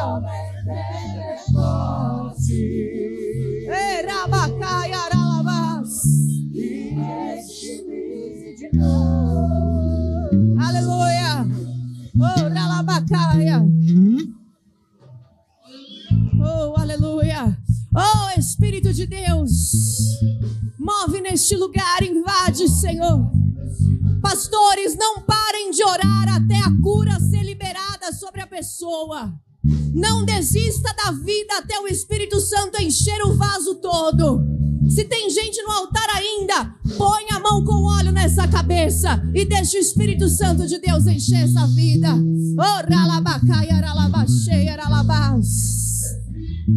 Espírito de vida, Espírito de unção, Espírito que tirou Jesus Cristo dos mortos, é o Espírito que está aqui nessa noite.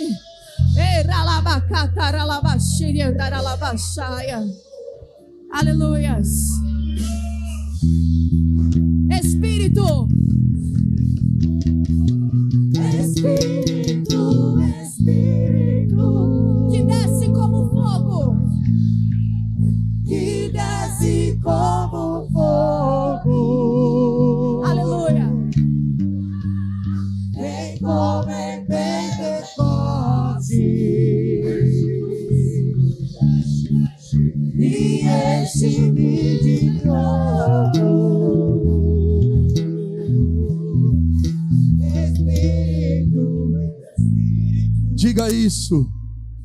e desce.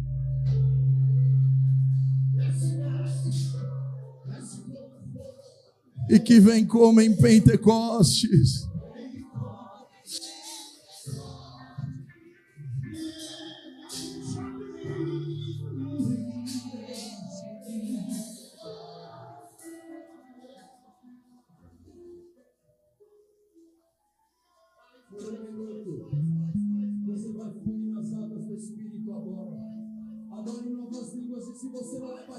this.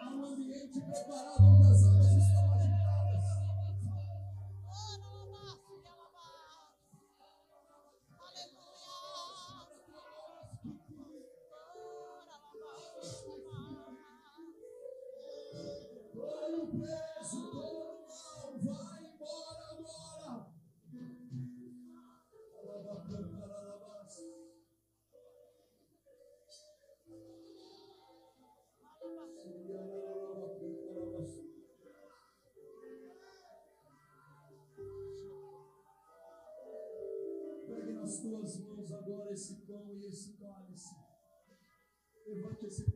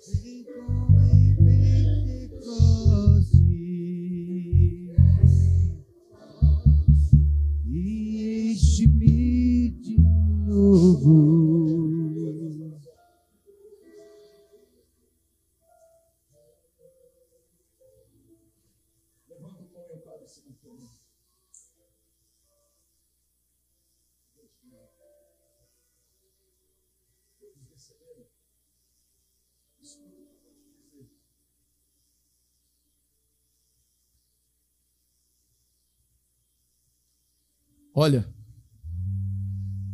você está tomando a primeira santa ceia de um novo tempo na tua vida. Eu vim aqui hoje, e eu pedi para preparar essa santa ceia, porque nós vamos juntos celebrar o inaugurar de um novo tempo dessa sede estadual.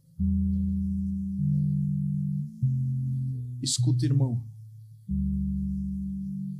você não está aqui para fazer nada menos do que se esforçar por aquilo que Deus colocou na tua vida. Pergunte o que é esforço para uma mãe que, mesmo doente, quando vê um filho doente, ela esquece da doença dela, ela pode estar fervendo de febre, ela está do lado do filho, da cama, ela fica uma madrugada inteira sem dormir, e ela no dia seguinte vai trabalhar porque ficou cuidando de um filho. Pergunto o que é vontade de viver para uma pessoa. Eu sempre falo isso para a pastora. Eu tenho uma prima que ela vive numa cadeira de rodas. Ela não tem os movimentos daqui para baixo. E às vezes eu olho para a vida da Michelle. Irmão, ela faz tudo sozinha, ela vive, ela vai para a igreja, ela é do louvor, ela ensaia, ela faz as coisas, lava louça em casa, faz tudo. Com um esforço que às vezes eu vejo jovem, 15, 16, 17, 18, 20 anos, está morrendo, está trancado no quarto, no videogame, no celular, vem para a igreja, está desconectado. O que vai ser desse jovem? Sabe que ele precisa gastar os melhores dias da vida dele para Jesus. Hoje, quando a gente olha para a vida do apóstolo, da bispa, você precisa mudar o seu olhar para esse casal. Porque para a idade que eles têm, e o preço que eles pagam, e a entrega e a renúncia que eles têm, que é incansável, eles estão lá lutando pela obra. Quando nós, bispos e pastores que estamos aqui, poderíamos estar lutando muito mais e até poupá-los de todo um esforço, porque se essa igreja está aqui de portas abertas, é porque um dia eles abriram a porta da casa deles, coisa que talvez muitos de nós nunca nem fizemos, nem para uma célula. E nós precisamos tomar a ceia fazendo uma coisa muito importante.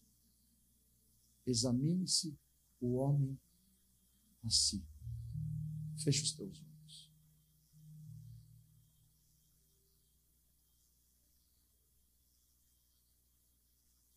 Pai de amor, nós estamos diante de Ti. A cruz está vazia, o túmulo está vazio. E o Senhor deixou uma promessa: eu vou voltar para resgatar minha noiva. A tua noiva está aqui adornada e preparada. A minha missão como Senhor, um ministro do teu evangelho, como profeta desse povo. É abrir a minha boca e pregar a tua palavra, e a sua palavra está entregue, meu Pai. Agora nossa salvação é individual. Que haja agora um momento de aliança teu com Deus. Faz uma declaração de amor para Ele. Você já recebeu a palavra, você já recebeu tudo. Agora é você e o Pai. Eu não posso fazer isso pela igreja, é você e Ele. Grande é o meu Deus, cantarei com grande. Alabaxa. Todos hão de ver o grande Senhor, nós consagramos o pão em memória de Ti, comamos todos apenas o pão. Amém.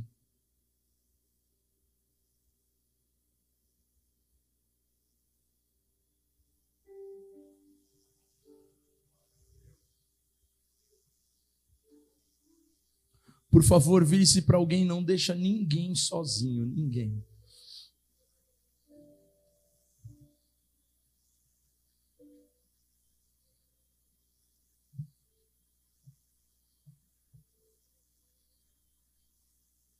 Olhe nos olhos do teu irmão.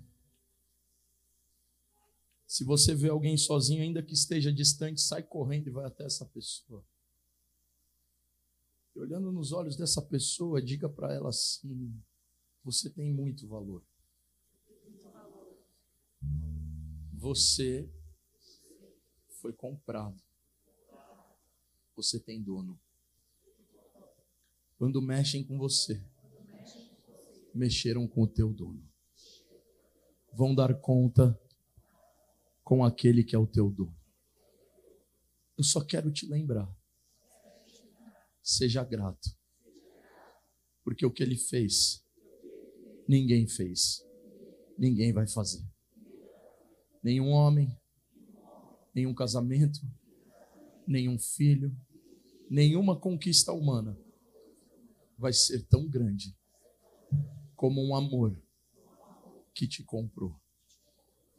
Por isso hoje, alegra o teu coração.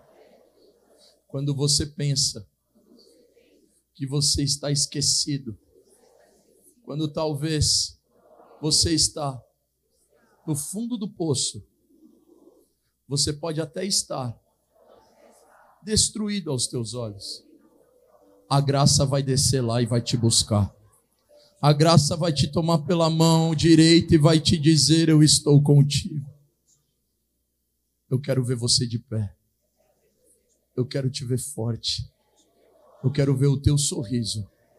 Eu quero ver o teu olhar de esperança. E eu quero te lembrar: a moeda do futuro está na tua mão. Aprende a gastar ela com aquele que te deu. Tudo que ele quer é que você viva o teu futuro. Vamos em frente. Eu te amo. Levanta a tua mão. Em memória do Senhor Jesus até que ele venha. Você vai beber esse cálice, você vai fazer uma festa para Jesus aqui.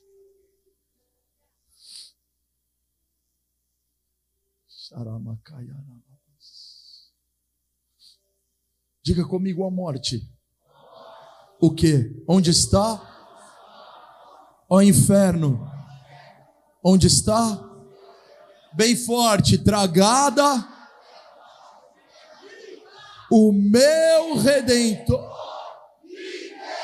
Bebamos, sede Moema, família da fé, o cálice da nova aliança.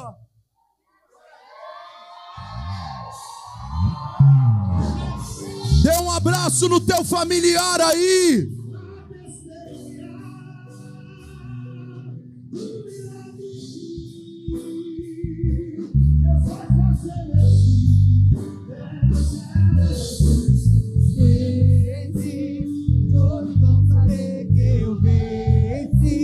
Assim como Jesus venceu. Sou herdeiro de vitória. Para encerrar, eu sei que viverei